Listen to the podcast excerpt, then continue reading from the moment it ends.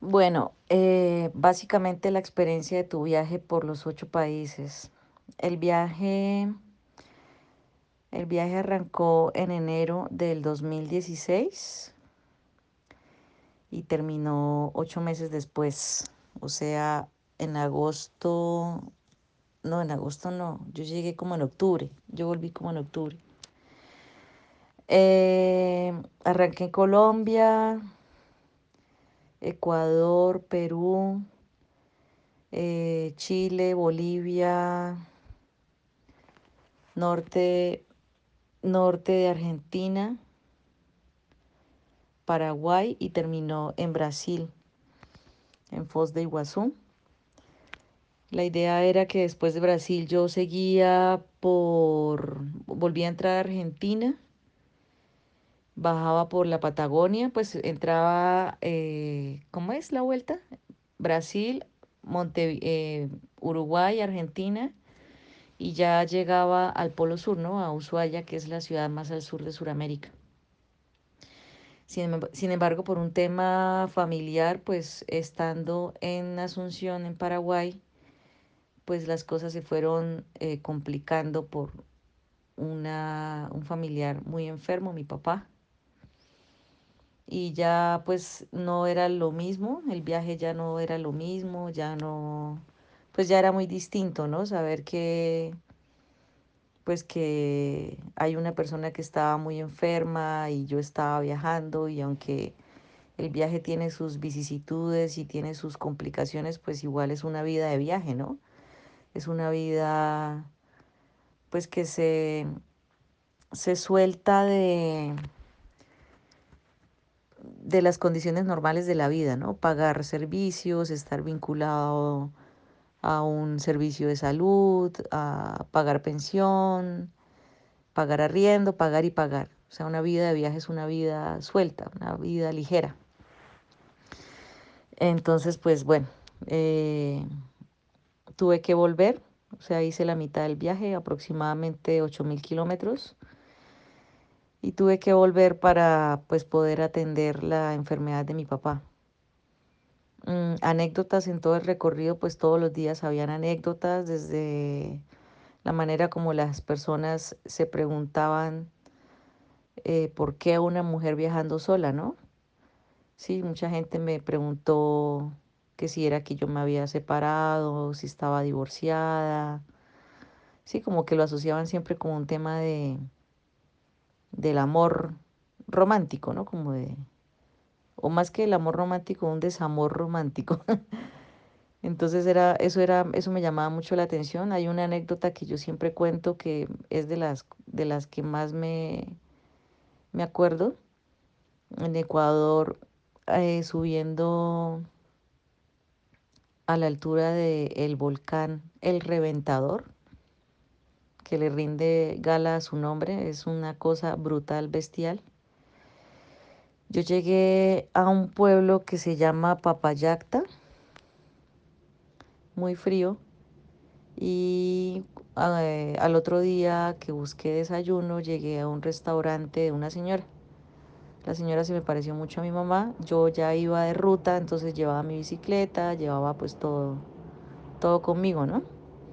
O sea, no estaba alojada en un hotel o algo así, sino que ya, o sea, el otro día yo continuaba mi camino porque lo ideal en ese momento era llegar rápidamente a Quito. Entonces cuando la señora me ve me dice que sí, me, pues me pregunta, ¿no? Lo de siempre, que si estoy viajando sola y entonces yo le dije que sí. Y el comentario de la señora fue que yo tengo un corazón de hombre, ¿sí? Para referirse como un corazón de una persona muy valiente, ¿no? Entonces, pues yo no iba a darle cátedra de género a la señora, pero pero me llamó mucho la atención y finalmente yo publiqué esa anécdota en mi Facebook y escribí que, que yo no tenía un corazón de hombre, sino un corazón humano, ¿no? Eh, una otra anécdota muy impresionante, pero de manera negativa, fue que justo cuando yo estaba en Quito, también en Ecuador, sucedió lo del par de, de viajeras, creo que eran argentinas, en Montañita, Ecuador, ¿no? Que fueron asesinadas porque supuestamente estaban viajando solas y pues ellas iban juntas, ¿no? Y, y esa no era la, la justificación de, pues, de este doble feminicidio. Fue una cosa que me impactó mucho, pues porque en ese momento yo estaba viajando y estaba viajando sola. Yo arranqué mi viaje sola, tuve algunos compañeros de ruta con quienes coincidían en algunos trayectos, pero mi viaje era en solitario. Entonces ese, esa anécdota me impresionó mucho. Muchas anécdotas respecto a las familias que me recibían. Eh, yo trataba siempre de buscar hospedajes en, pues no en ciudades grandes, si llegaba a una ciudad grande, entonces en, en veredas anteriores a, a, la ciudad grande o en pueblitos. Y esto era pues una, o sea, encontrarse con gente humilde, con gente muy sencilla, que no te niegan nada, ¿no? No te niegan la comida, te abren un espacio en su casa. Y muchas veces tuve cama, o sea, muy pocas veces tuve que tender mi, mi carpa porque casi siempre me ofrecían cama dentro de una casa, entonces es una cosa muy especial. Otra anécdota así súper emocionante, pues tiene que ver con la llegada al Salar de Uyuni. En el mundo de los cicloviajeros, el Salar de Uyuni es como un trofeo. Entonces, esa ruta yo la hice con tres colombianos que encontré, que me encontré en Oruro, Bolivia. Y hicimos esa ruta de Oruro a, al Salar de Uyuni, que realmente se llama el Salar de los Lipes, eh, en 15 días y encontramos cualquier cantidad de cosas increíbles, ¿no? Entonces, por ejemplo, una parte de la ruta, en esos 15 días, encontramos un lugar que tiene, que era por la caída, o sea, que fue creado, se construyó, se, se hizo a partir de la caída de un meteorito, no sé qué, qué cuerpo celeste o lo que sea cayó ahí, porque pues tampoco había información. Generalmente en esta ruta encontrábamos muchos pueblos desolados, pero era una cosa divina, o sea, ver ese, se hizo como un pequeño salar en, en el fondo de ese, de ese cráter, llamémoslo de esa manera, y era un salar rosado, una cosa demasiado bonita, demasiado bella. Y los caminos muy, en Bolivia los caminos son bastante pesados, muchos son destapados, muy arenosos, pero el Salar de Uyuni es una cosa muy loca, es, es, es, eso es otro mundo, eso es otro planeta. Recuerdo con mucho cariño, pues como, y con mucha emoción, ese, ese, ese trayecto del viaje, esos 20 días, porque una vez llegamos al Salar de Uyuni nos demoramos tres días en cruzarlo. Es una cosa muy, muy bella. Mm, por supuesto, por ejemplo, también el, el norte de Perú es precioso, la Cordillera Blanca, las lagunas. Es una cosa divina, o sea, las, las fotos que se toman en esos, en esos escenarios, en esos paisajes, son unas cosas, son increíbles, o sea, son, son imágenes que, que yo solo había visto de fondo de computador y es absolutamente bello. Mm, ¿Qué me motivó a hacer el viaje? Yo tengo una, pues una historia también muy, muy inspiradora y muy conmovedora. Y es que resulta que en el 2015 yo me fui al Pacífico a ver ballenas. Y yo no sabía que ellas viajaban del Polo Sur a las aguas de Colombia, del Pacífico, a tener sus crías. Para mí esta idea del viaje me llegó fue con ellas, digamos, verlas con sus crías, eh, en, ese, en, ese, en esas aguas del Pacífico que son tan absolutamente hermosas, esas playas tan nostálgicas con esos atardeceres. Yo tuve la idea del viaje, fue ahí, justo en Nuquí, viendo las ballenas. Entonces, me parecía increíble que ellas viajaran tantos kilómetros, tantos miles de kilómetros para tener sus crías y yo me inspiré en este viaje para hacer mi viaje. Y por supuesto siempre he sido ciclista, hace 12 años soy ciclista urbana y soy una activista y una apasionada de la bicicleta, pero así con locura. Entonces no había otra manera de viaje que en bicicleta. Yo volví a, Bucaramanga, a mi ciudad natal, de donde soy. El viaje fue en agosto. Mitad de agosto, yo volví en septiembre y o final de agosto, no me acuerdo, y empecé a organizar el viaje, vivía sola, entonces entregué, empecé a vender todas mis cosas, eh, entregué el apartamento en noviembre, avisé en mis dos trabajos que pues no iba a renovar, pues que no iba a estar en la ciudad el siguiente año, empecé a contactar las marcas, yo soy embajadora, pues fui embajadora de Specialized Colombia 2014-2015, embajadora latinoamericana 2016. Entonces, por supuesto, Specialized es una marca pues que me ha acompañado tanto en el activismo como en el cicloturismo. Entonces, eh, moví marcas, moví sponsors y bueno, organicé mi viaje y en enero del 2016 arranqué. Referentes de mujeres en el ciclismo, pues en, en el, digamos, en, en la vida de viaje en bicicleta, pues conocí varias mujeres viajando. Eh, hay una española con quien tengo una amistad muy cercana que se llama Iria y ella es fundadora de Soy Cicloviajera, que es como un espacio en redes sociales, una comunidad de mujeres que viajábamos o viajamos en bicicleta.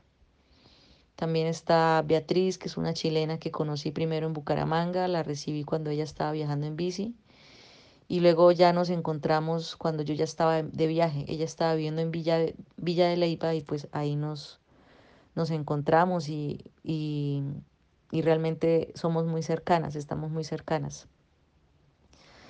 Eh, ¿Cuál otra mujer? Yo viajé con una boliviana que iba para México y su objetivo de viaje era contar historias. Ella es muy buena narradora.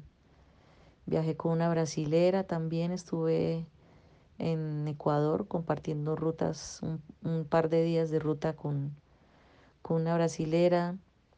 Mm, y bueno, pues la proporción de, de, viajeras, de mujeres viajeras en bici, pues es menor en relación a los hombres, pero, pero yo creo que con esta comunidad que creó Iria de Soy Cicloviajera, pues ahí nos hemos conocido varias. Eh, el objetivo del viaje, yo quería, yo fundé un movimiento social que se llama Mujeres Visibles en el 2012. Con este movimiento buscaba la promoción de la bici, la animación del uso de la bici en mujeres en mi ciudad natal.